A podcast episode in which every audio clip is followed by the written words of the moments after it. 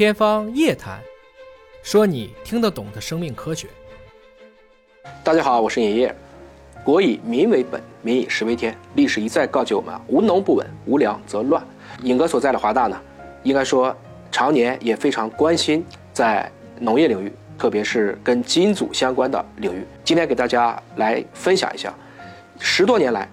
中国农业领域所取得的三十项的标志性成就。第一项，那当然就要说到中国的水稻、水稻基础研究及其应用。在这个领域，中国做到了国际领先。首先就是由袁隆平院士和华大共同发表在两千零二年《Science》封面的这篇文章，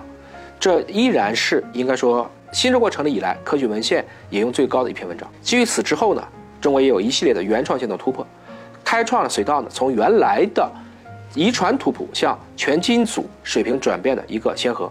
这样就对后续的水稻的精准设计育种、进一步的改良提供了理论和技术指引。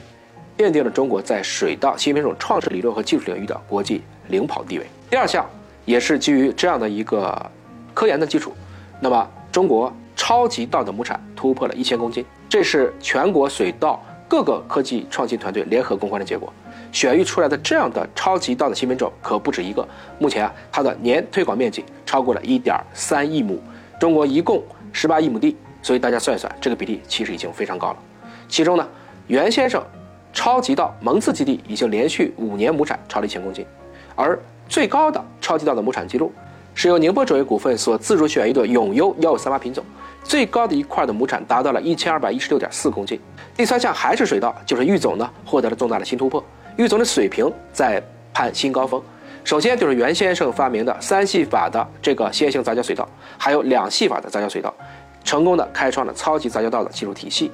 此外，包括中国水稻研究所和浙江嘉兴农科院培育出来的中加早时期，黑龙江省农科院水稻研究所所选出来的龙梗三十一，江西农大农学院所选的五丰优 T 零二五为代表的优势新品种，都是提供了强有力的科技支撑。这个大家不要说尹哥读错了啊，这个字是不是念京稻？这个字您问一下做水稻的，这个字就念梗。第四项是黑龙江省农科院水稻研究所所选育的寒地早梗稻优质高产。多抗龙梗系列这个品种达到了国际同类研究的领先水平，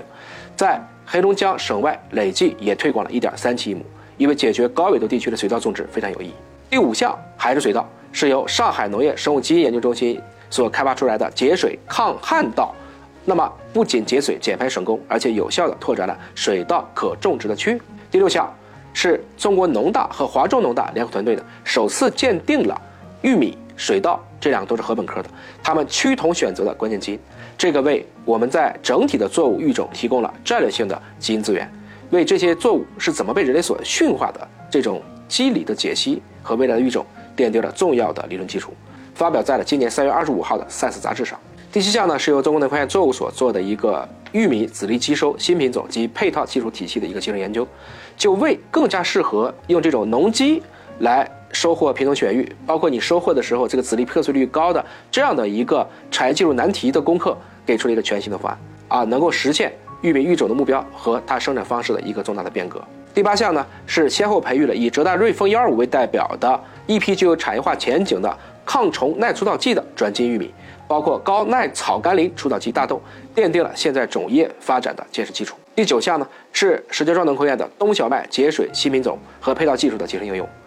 攻克了这些节水品种，原来因为它节水，所以不优质、不增产的技术难题。我们也知道华北地区缺水，那这个品种呢，就为华北地区的水资源匮乏及地下水的超采做出了重要的贡献。第十项是由中国农科院李立慧团队所引领的国际小麦遗传改良的小麦冰草远源杂交技术体系的建立。十一项，山东农大孔令让团队，这个主要是抗病小麦抗赤霉病的分子机制研究，算是破解了小麦的癌症的基因密码。